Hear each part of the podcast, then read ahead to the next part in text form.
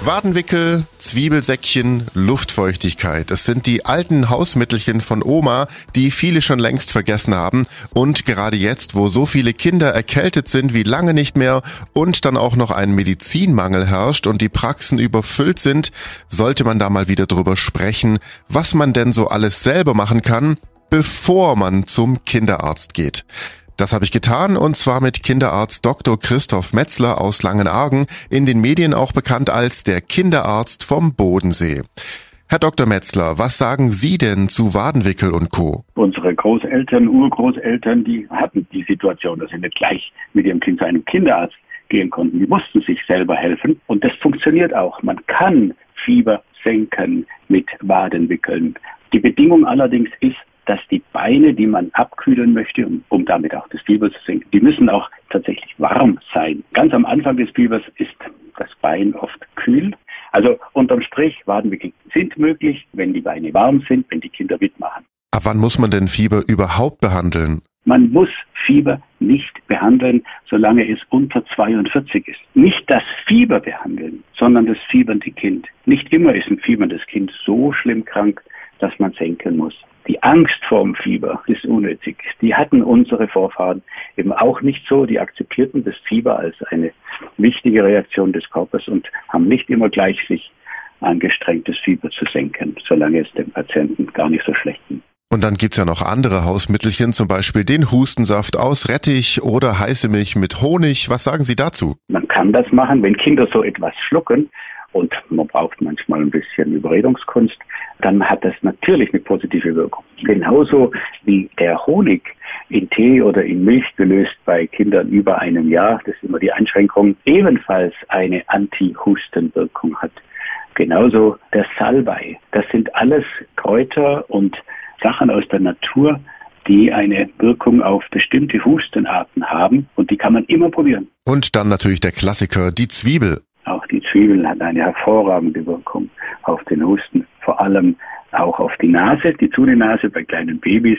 Die alten Menschen kennen noch die sogenannten Zwiebelsäckchen, die man einfach ans Bett gehängt hat, also ein altes Taschentuch und die frisch geschnittene, in Scheiben geschnittene Zwiebel einfach eingefüllt, ans Bett gehängt. Dann riecht es im Zimmer wie in der Dönerbude, aber dieses ätherische Öl von, von der Zwiebel, was eben so riecht, ist ein hervorragendes Mittel, um Nasen halten. Und wenns Kind viel hustet und erkältet ist, dann wird ja oft noch die Luftfeuchtigkeit im Kinderzimmer erhöht. Viele stellen dann einfach einen Kleiderständer rein. Es muss ein Wäscheständer sein, mit, der komplett voll ist mit nasser Wäsche, damit die Luft auch merklich feucht wird. Es wird immer gesagt, ja, ich habe ein Handtuch über die Heizung gehängt oder so ein Wassergefäß auf die Heizung gestellt. Das kann man vergessen. Also das macht gar nichts. Äh, am einfachsten ist es, wenn man Hygrometer aufstellt, um das einfach mal zu kontrollieren. Günstig wäre eine Luftfeuchtigkeit über 50 äh, Prozent.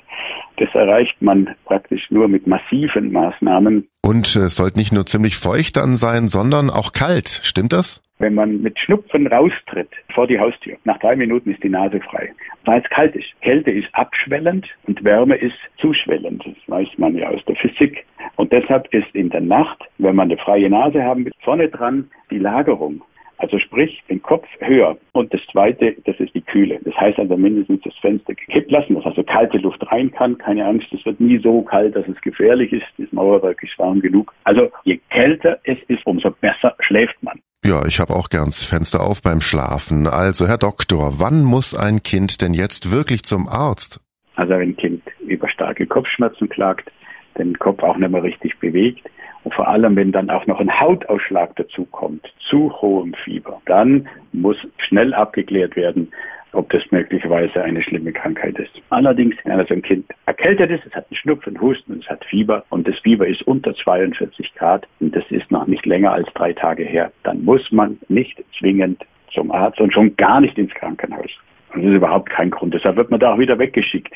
Und wie immer Ausnahmen bestätigen die Regel. Vielen Dank, Kinderarzt Dr. Christoph Metzler aus Langenargen, in den Medien bekannt als der Kinderarzt vom Bodensee. Er hat einen YouTube-Kanal und er hat auch ein Buch geschrieben und will so vielen Eltern Unsicherheiten und Ängste nehmen. Seine Tipps gelten vor allem für Kinder und Jugendliche. Bei Babys ist schon noch mal mehr Vorsicht geboten, muss man wissen.